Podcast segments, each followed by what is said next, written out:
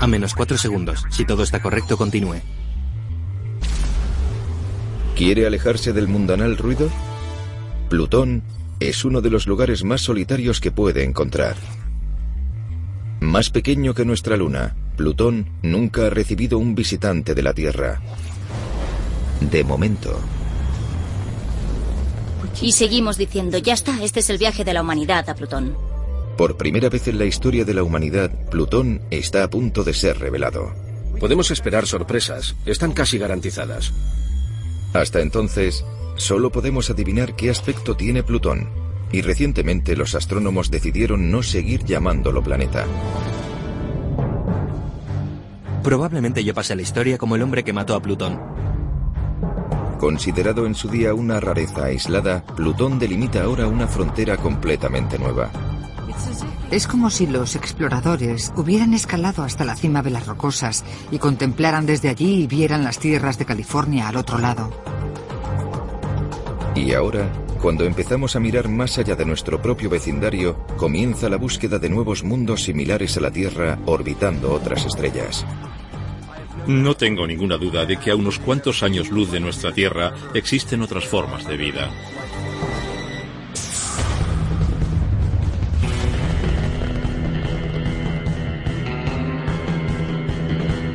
No ha habido nunca mejor ocasión para aventurarse a donde ningún ser humano ha llegado antes.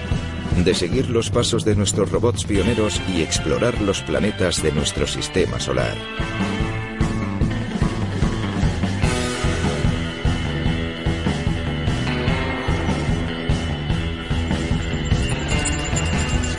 La guía de los planetas del sistema solar.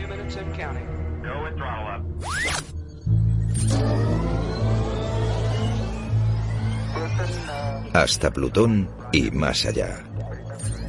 ¿Ha querido alguna vez ser astronauta?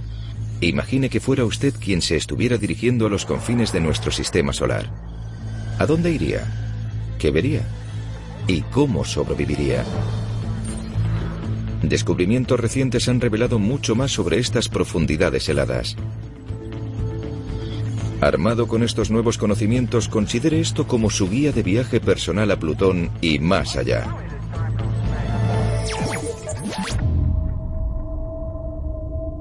¿Es aficionado a los deportes de invierno? ¿Le gusta sentirse aislado?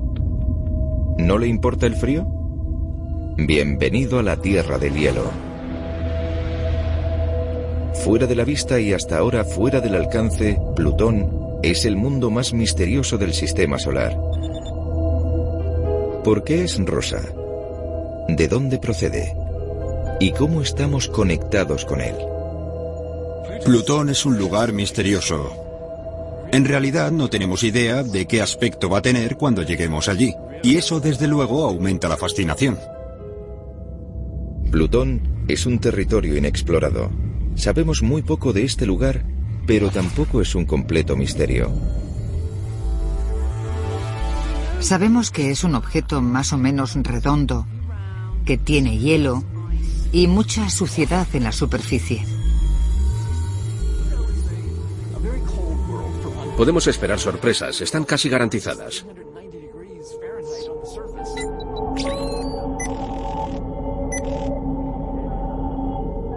Si de alguna manera pudiera usted exponer su mano a la atmósfera de Plutón y le diera un golpe, la mano se rompería como un cubito de hielo. Hasta ese punto hace frío allí. Para hacerse una idea de lo que es Plutón, imagínese un mundo de la mitad de la anchura de Norteamérica, rocíelo con hielo y láncelo a 5.900 millones de kilómetros en el espacio. Al contrario que sus hermanos mayores cuyas órbitas son más o menos circulares, el viaje de Plutón alrededor del Sol es marcadamente elíptico y muy largo. Un año de Plutón son 248 años de la Tierra. Plutón tarda mucho, mucho tiempo en dar la vuelta al Sol. No supimos, no comprendimos lo pequeño que era Plutón hasta 1977, cuando se descubrió su satélite. Caronte, la más grande de las lunas de Plutón, no es tan grande, solo unos 1.200 kilómetros de diámetro, pero comparada con Plutón es enorme. Caronte es inusual porque aunque se la considera una luna de Plutón, en realidad es más bien un objeto compañero que tiene casi... es como la mitad del tamaño de Plutón. Llamado así en alusión al rey del inframundo. Durante más de 70 años a los niños de las escuelas se les ha enseñado que Plutón es el noveno planeta del sistema solar y es de los favoritos de la clase. Plutón, Plutón es tu favorito, ¿eh? ¿Por qué? Porque es el más pequeño. Plutón tiene un lugar en el corazón de la gente. Es difícil de explicar. Pero incluso yo lo siento. Es el distante, el pequeño desvalido. Es el que tiene un personaje de dibujos animados llamado como él. Todo el mundo quiere a Plutón. Plutón es un planeta. Plutón es un planeta. Pero recientemente, este pequeño planeta ha sido objeto de una protesta vecinal de proporciones cósmicas. Plutón es un planeta. El tamaño no importa. Es motivo de gran controversia incluso hoy en día. El pobre pequeño Plutón degradado. Y francamente es algo merecido. ¿Por qué razón fue expulsado Plutón del Club de los Planetas? ¿Qué está pasando en los confines del sistema solar?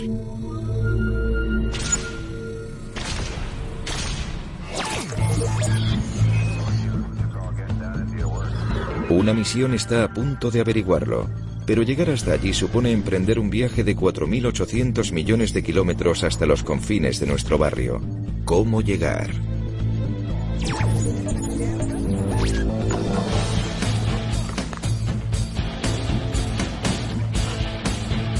¿Apuntando a Plutón?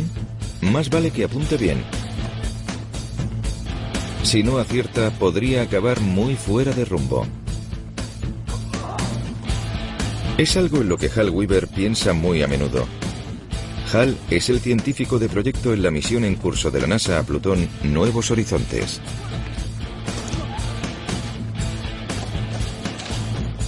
Oh, bien. Cuando lanzas la pelota a una canasta de baloncesto, calculas el ángulo de tiro y la velocidad para conseguir que la pelota atraviese el aro. Eso es lo que tenemos que hacer con la nave espacial Nuevos Horizontes. Dos, uno, cero.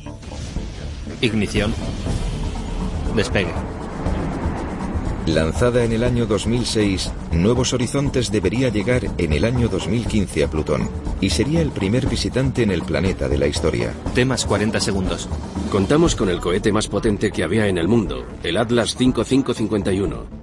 Es la nave espacial más veloz que haya abandonado nunca la Tierra, 58.000 kilómetros por hora. Era un rugido. Cuando vimos esa nave espacial despegar, mi primer pensamiento fue, bueno, ya no hay quien lo pare. Próxima parada Júpiter y de ahí a Plutón. Cuando te enfrentas a un viaje de 10 años a través del sistema solar, conviene tomar un atajo. Teníamos que lanzar a un aro imaginario cerca de Júpiter. Es el equivalente a lanzar una pelota a un aro desde una distancia de 120 kilómetros. Es como lanzar un tiro desde la Quinta Avenida hasta Filadelfia. Esta absoluta precisión en la navegación permitió a Nuevos Horizontes utilizar el inmenso campo gravitatorio de Júpiter como tirachinas hasta Plutón. Nos proporcionó un aumento de un 20% más de la velocidad de la nave espacial, un ahorro de tres años de tiempo de viaje. Y en estos momentos nos dirigimos ya hacia Plutón. Parece mucho tiempo, nueve años y medio para llegar allí, pero es lo más rápido que se puede ir. Hasta ahora solo hemos explorado los planetas hasta Neptuno. Esta misión a Plutón marca una nueva frontera en la exploración espacial. Y seguimos diciendo, ya está, este es el viaje de la humanidad a Plutón. Si fracasamos, perderemos la única oportunidad en nuestra vida de explorar Plutón. Porque cada vez se aleja más y más del Sol. Si no lo conseguimos ahora, tendríamos que esperar probablemente otros 250 años. Tenemos un solo intento. Tenemos que hacerlo bien. Esta es la única posibilidad que tenemos de llegar a Plutón en nuestra vida. ¡Wow! Toma ya, lo conseguimos.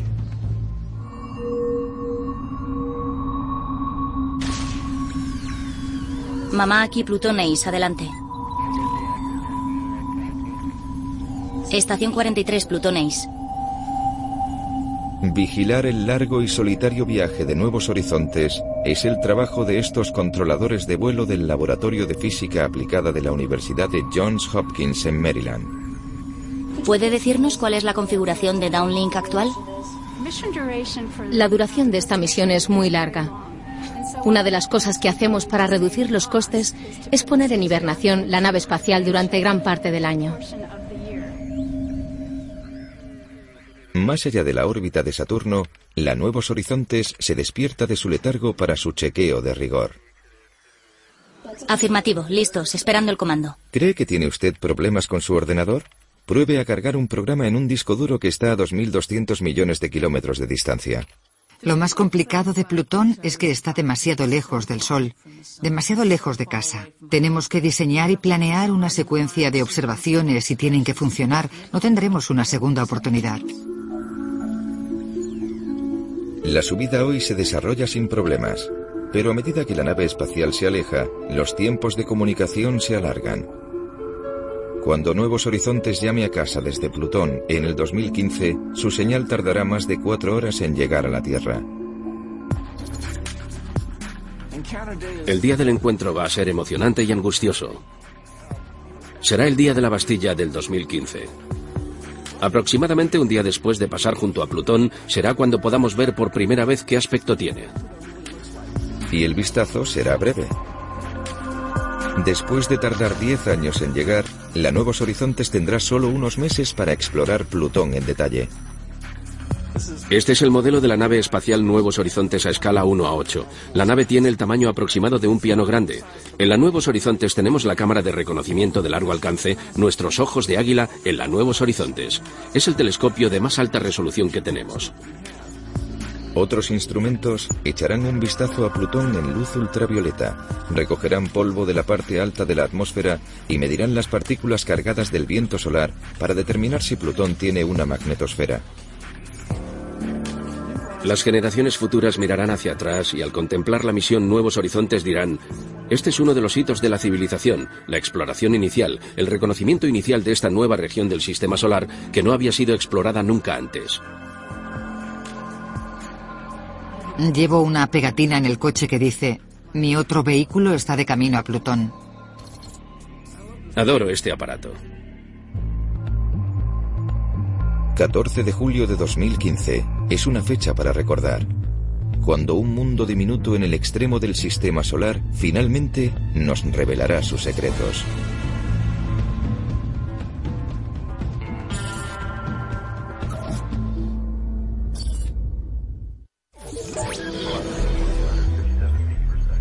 ¿Está planeando unas vacaciones a Plutón? Pestañé y se lo perderá. Todo lo que sabemos de la existencia de Plutón es cuestión de un par de ojos de vista agudísima. El noveno planeta.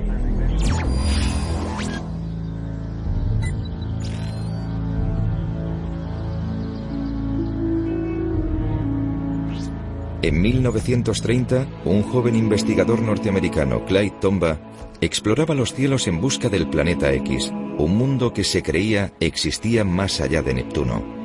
Fue un momento muy emocionante. Lo recuerdo como si fuera ayer. No he vivido un momento igual en mi vida. Le conocía muy bien. Era un hombre maravilloso, con un gran sentido del humor y un encantador sentido del ridículo. Lo pasábamos muy bien juntos. Descubrir Plutón fue muy tedioso. Creo que es la palabra más adecuada para describirlo. Durante la noche él tomaba fotografías del cielo en aquellas placas fotográficas de cristal y luego durante el día montaba las placas en este aparato y miraba a través del ocular. Entonces, al encenderlo, hay un espejo que va pasando de atrás hacia adelante y lo que se hace es comparar una fotografía con otra para buscar cualquier pequeño cambio. La máquina permitía a Tomba ir pasando sus fotografías secuenciales del cielo nocturno. Lo que buscaba era un simple diminuto puntito móvil en un mar de incontables estrellas.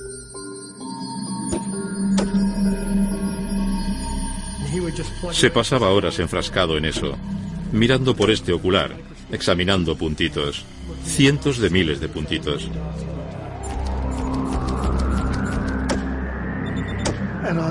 Y el 18 de febrero de 1930, sobre las 4 de la tarde, vio las dos imágenes del planeta aparecer y desaparecer alternativamente. Estas son las imágenes auténticas que demostraban el descubrimiento de Plutón, primero en una parte del cielo y después en otra. Era la prueba de un planeta en movimiento. Y lo reconocí inmediatamente. Supe al instante que estaba más allá de la órbita de Neptuno por el pequeño desplazamiento. Me alegró el día.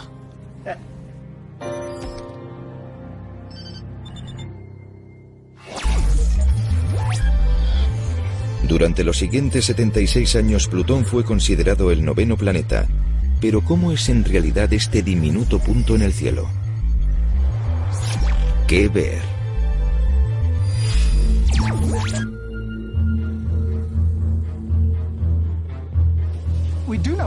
Sabemos mucho ahora acerca de Plutón, mucho más de lo que sabíamos hace, pongamos, 20 años.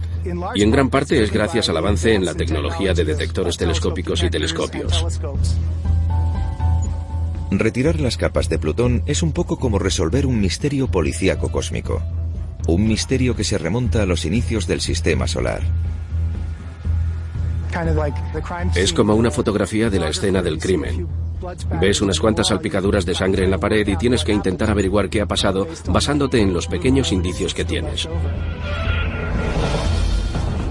Una pista para desvelar Plutón viene del telescopio orbital de la NASA Hubble. Estas son algunas de las mejores imágenes que tenemos de Plutón. Lo que muestran los borrosos píxeles es un mundo estampado de luces y sombras.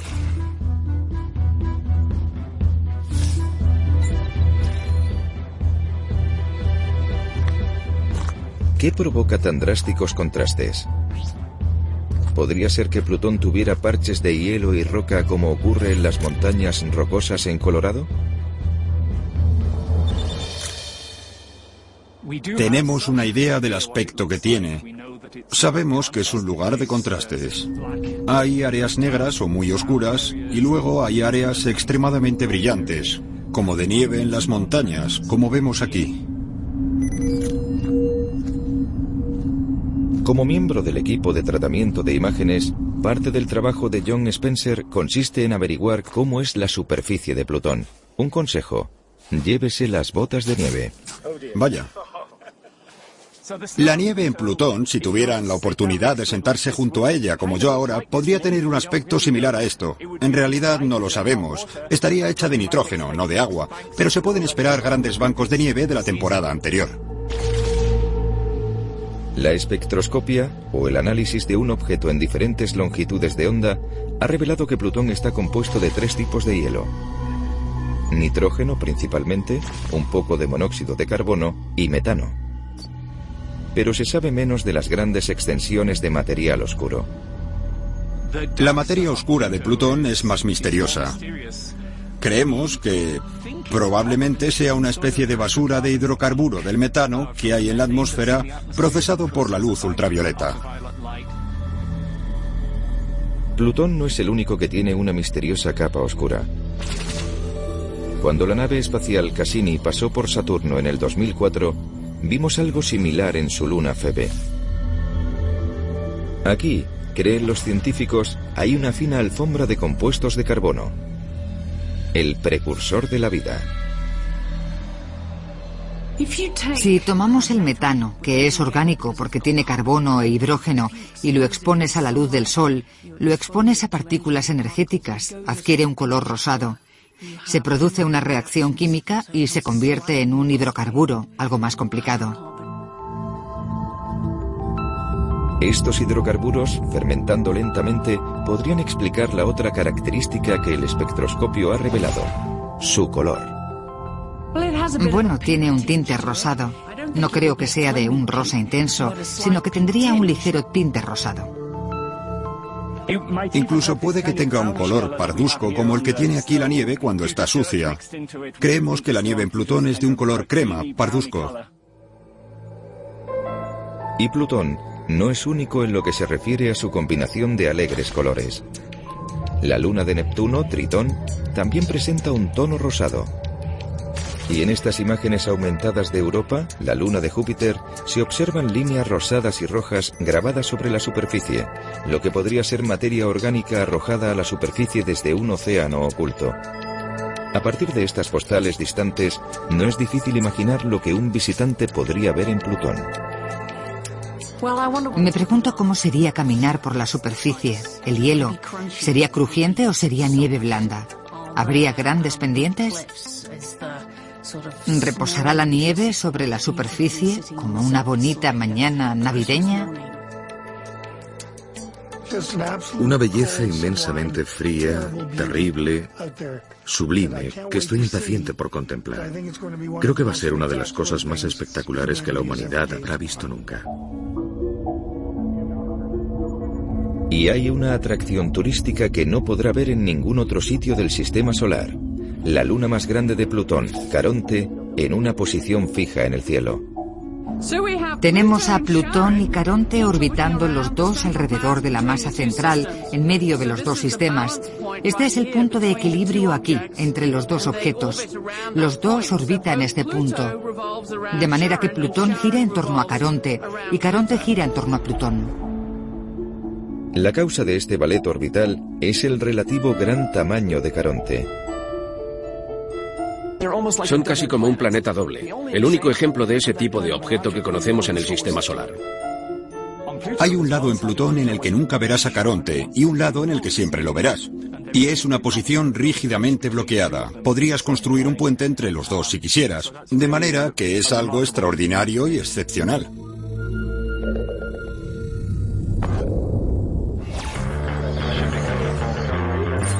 Patrullando los helados extrarradios del sistema solar externo, durante muchos años se creyó que Plutón era una rareza aislada.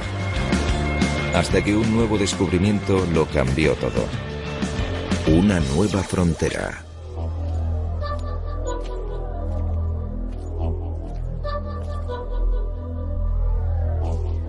El científico planetario David Hewitt nunca pudo entender por qué el sistema solar externo parecía tan vacío por qué Plutón parecía tan solo. En los años 80 se sabía que la parte interior del sistema solar estaba llena de cometas, asteroides, los planetas y demás, pero se decía que la parte externa básicamente no tenía nada, y más allá de Neptuno solo estaba Plutón, y eso me parecía muy extraño.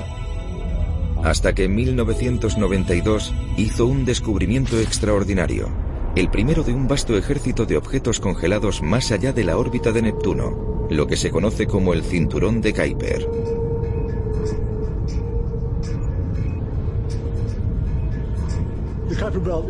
El cinturón de Kuiper es básicamente un almacén de cuerpos congelados, objetos que se conservan a temperaturas como unos 200 grados más bajas que las que hay en esta cámara en la que estamos ahora. Aquí fuera, haciendo compañía a Plutón, hay un inmenso anillo de hielo y roca que redefine los límites del patio trasero de nuestro sistema solar. Es como si los exploradores hubieran escalado hasta la cima de las rocosas y contemplaran desde allí y vieran las tierras de California al otro lado.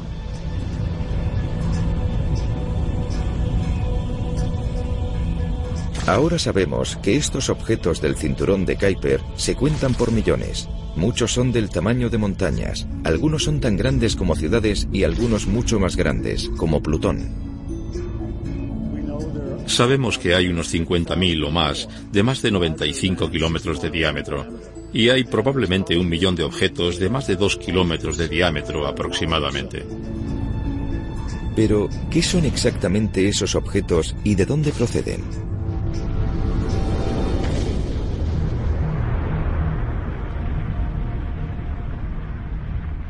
Creemos que se formaron en los estadios tempranos de la formación del sistema solar. Los objetos del cinturón de Kuiper, que datan de los tiempos en que se formaron los planetas, son las sobras, restos planetarios que fueron arrojados a los límites del espacio para formar un enorme depósito de escombros. Y en el cinturón de Kuiper las temperaturas son muy, muy bajas, así que todo lo que quedara atrapado en los comienzos en esos cuerpos sigue ahí. Está todo congelado en el sitio, es hielo sólido. Durante años se creyó que Plutón era el objeto más grande de allí. Pero hubo quien creyó que podría haber otros, incluso más grandes.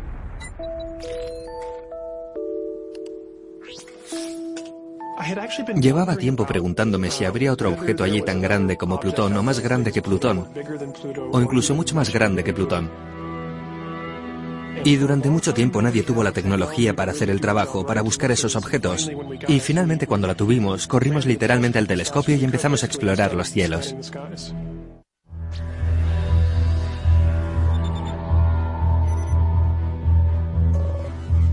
De la misma manera que Clyde Tomba exploró los cielos en busca de Plutón más de 70 años antes, Mike Brown escudriñó los cielos para dar con un premio incluso mayor.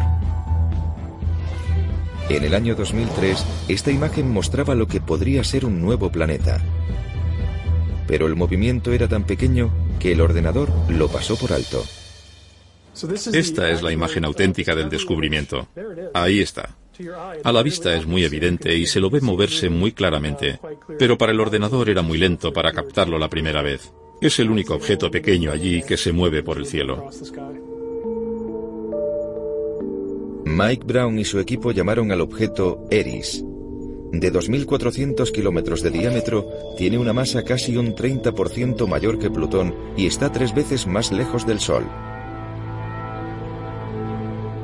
Lo primero que hice fue coger el teléfono y llamar a mi mujer y le dije, acabo de descubrir un planeta.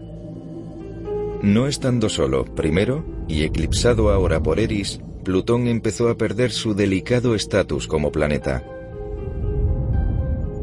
Mi primer pensamiento fue, probablemente yo pasé a la historia como el hombre que mató a Plutón. En el año 2006, la Unión Astronómica Internacional planteó una pregunta importante. ¿Qué es un planeta? Por primera vez se establecían las reglas para que un cuerpo astronómico sea considerado planeta. Un planeta tiene que ser lo suficientemente grande para ser esférico. Se conforma en una esfera. Tiene que tener su propia órbita alrededor del Sol, de manera que no podemos contar las lunas que orbitan los planetas. Los planetas además deben tener suficiente gravedad como para escupir o tragarse todos los restos en las inmediaciones de su órbita. Su definición es, si sueltas un puñado de objetos pequeños en la órbita de lo que podría ser un planeta, y ese supuesto planeta los expulsa fuera del sistema solar, o se los traga en el tiempo de formación del sistema solar, 4.000 millones de años, entonces es un planeta. Si no lo hace, no es un planeta.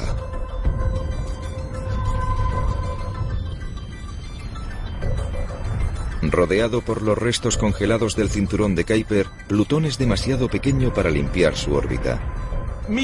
La Unión Astronómica Internacional reunida en Praga ha votado a favor de su expulsión. 76 años después de su descubrimiento, el sistema solar pierde un planeta. Plutón no es un planeta. ¿Qué demonios está pasando aquí? Todos hemos crecido pensando que Plutón es un planeta, porque es lo que se nos ha dicho. Pero ahora resulta que no. Eso va a confundir a la gente. Me quedé estupefacta con la reacción del público. No eran solo jóvenes enfadados porque su planeta favorito hubiera sido degradado. Hubo un gran debate y discusión.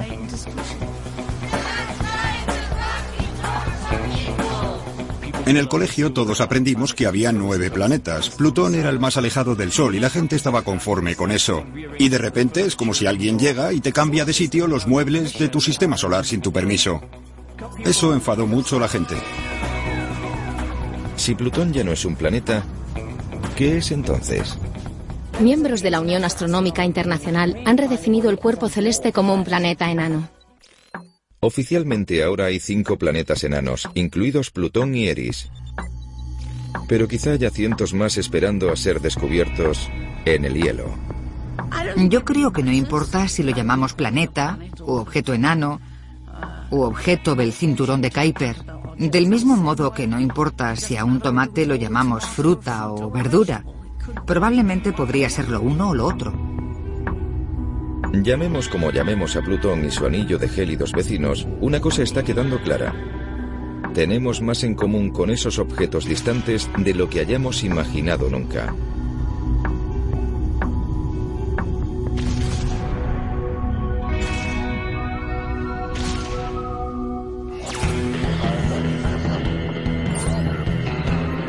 ¿Está interesado en hacer una visita a Plutón y sus vecinos? Puede que no tengan ni que levantarse del sofá, porque de cuando en cuando esos mundos helados llegan hasta nosotros. Conozca a la población. Dios mío, es increíble.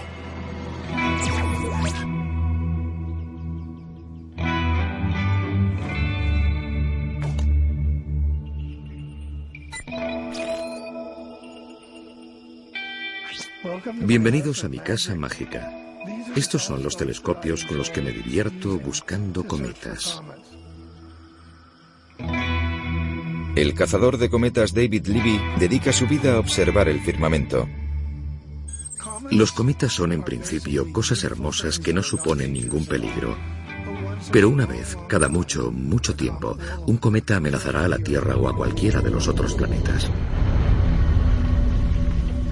Pero ¿de dónde proceden estos intrusos? Muchos cometas se originan en el cinturón de Kuiper, donde de vez en cuando son empujados fuera de su órbita. Tenemos conexiones directas con el cinturón de Kuiper porque muchos de los cometas que vienen por estos lares, por el sistema solar interno, vienen derivados del cinturón de Kuiper. Incluso Plutón con su órbita marcadamente elíptica y atmósfera en desgasificación se comporta más como un cometa que como un planeta. Pensamos en Plutón como un cometa colosal porque su atmósfera se escapa, pero es mucho, mucho más grande. Es enorme en comparación. La mayoría de estos visitantes procedentes del cinturón de Kuiper pasan cerca de nosotros inofensivamente, pero otros colisionan violentamente. Se cree que un gran cometa acabó con el reinado de los dinosaurios hace 65 millones de años.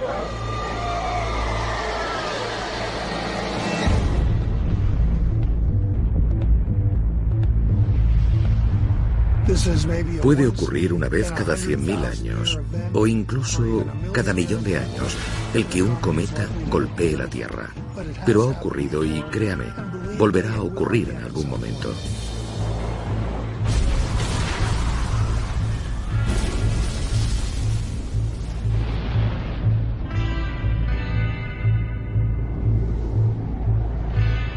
En años recientes hemos examinado en profundidad a estos turistas cuando llegaban del frío, esperando poder averiguar de qué están hechos.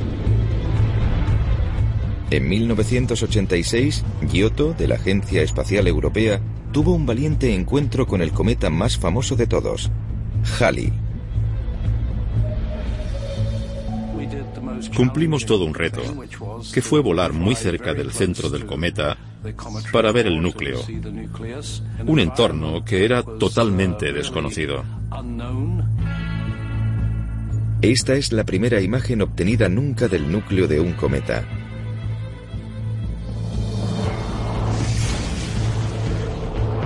En el año 2005 la NASA llevó a cabo una misión aún más audaz con Deep Impact, estrellando un proyectil deliberadamente contra un cometa.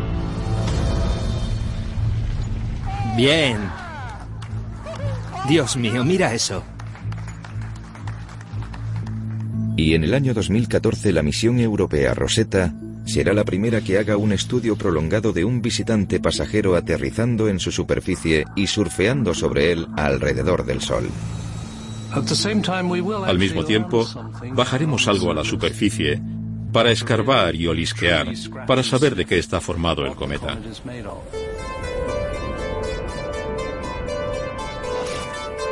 ¿Qué secretos ocultan estos cometas?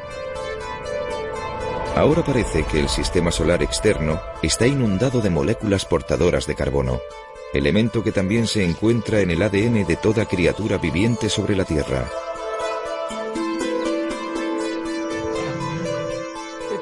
Resulta que el sistema solar externo es una de las fuentes más prodigiosas de materia orgánica en el sistema solar, además de hielo común.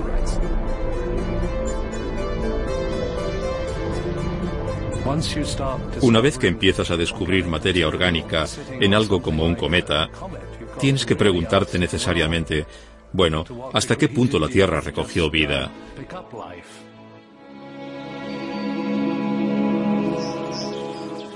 ¿Qué significa todo esto? Los ingredientes para la vida en la Tierra, e incluso su agua, podrían tener su origen en el cinturón de Kuiper. Y afortunadamente la naturaleza ha proporcionado una forma de transportar esa rica materia orgánica desde el sistema solar externo hasta el sistema solar interno mediante los cometas. Pensamos que esa puede haber sido una fuente significativa de las semillas de la vida que tenemos aquí en la Tierra. Y si el agua y las moléculas preorgánicas llegaron a la Tierra de este modo, hay muchas probabilidades de que fueran transportadas también a otras partes del sistema solar.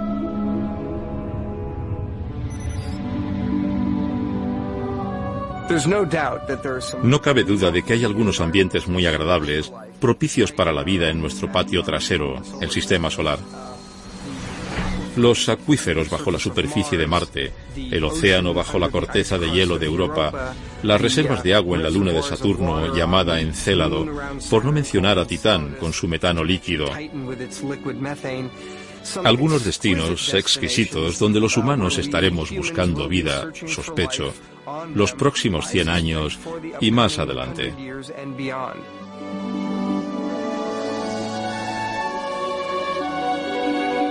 Podría ser que nuestro patio trasero rebosara vida. Solo tenemos que ir a buscarla. Encontrar evidencias de un segundo tipo de vida en un planeta cercano tendría enormes implicaciones, para empezar, filosóficas. Entonces sabríamos que la vida es común en el universo. Si la vida comenzó aquí, en nuestro pequeño sistema solar, en dos ocasiones, entonces ciertamente el universo está lleno de vida. Y si alguna vez encontramos vida en nuestro sistema solar, probablemente debamos agradecérselo al enorme ejército de cuerpos antiguos del cinturón de Kuiper.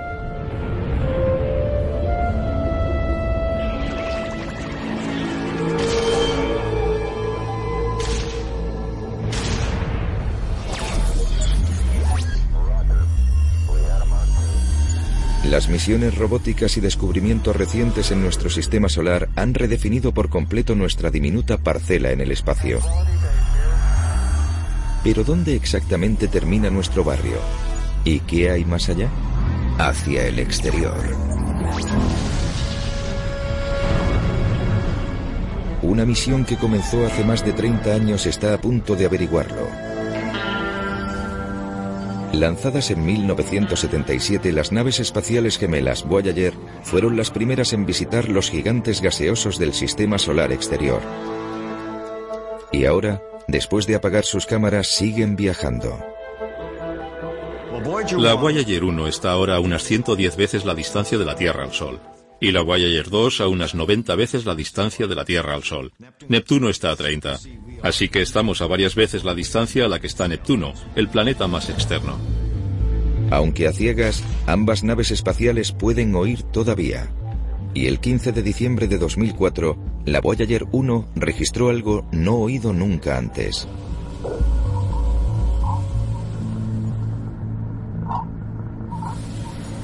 Este es el sonido del viento solar cuando bruscamente se desacelera por la presión de los gases interestelares a 14.000 millones de kilómetros del Sol.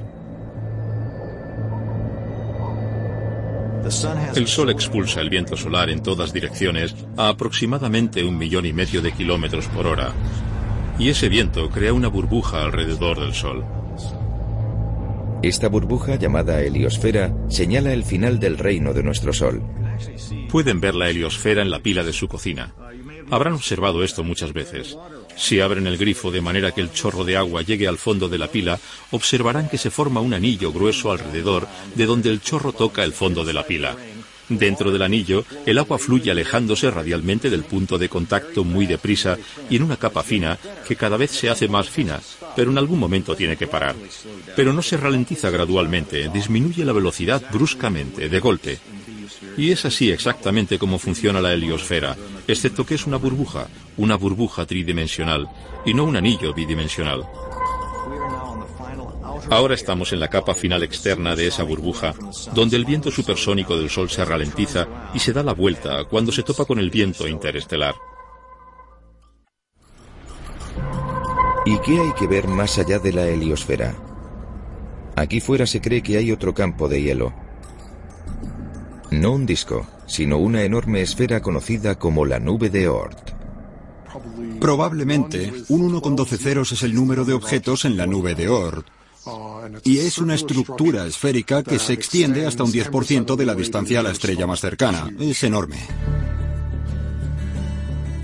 Si un viajero llegara hasta aquí estaría tambaleándose en el borde del espacio interestelar.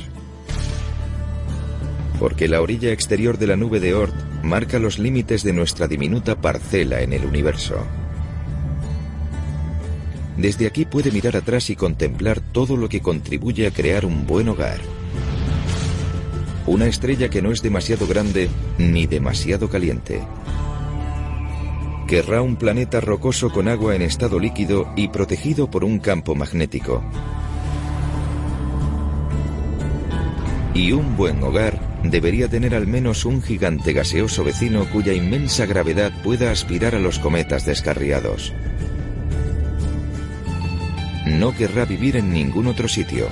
¿O sí? Porque ahora parece que más allá de nuestro sistema solar hay todo un universo de posibilidades. Hay una competición internacional feroz, una carrera, si quiere, por encontrar los primeros planetas orbitando otras estrellas.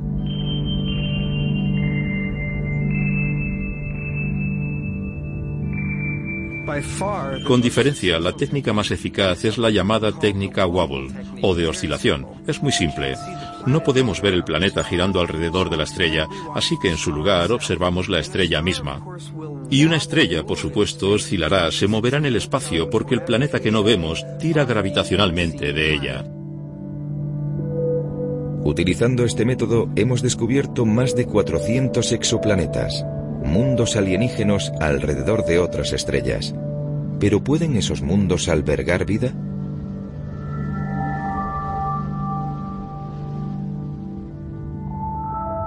Si encontramos ese planeta, lo que queremos es enfocarlo de cerca y mirar a ver si podemos detectar moléculas claves en la atmósfera, como oxígeno u ozono. Casi con total seguridad, eso sería evidencia de vida en ese planeta.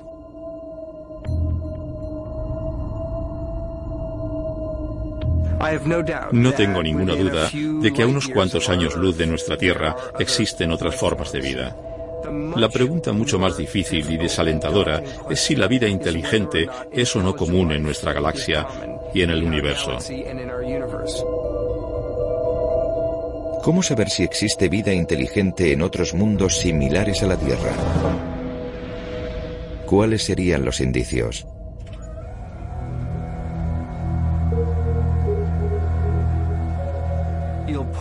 Se apuntaría el radiotelescopio hacia ese mundo para intentar recoger ondas de radio, transmisiones de televisión, cualquier señal que una especie inteligente pudiera estar emitiendo, quizás casualmente.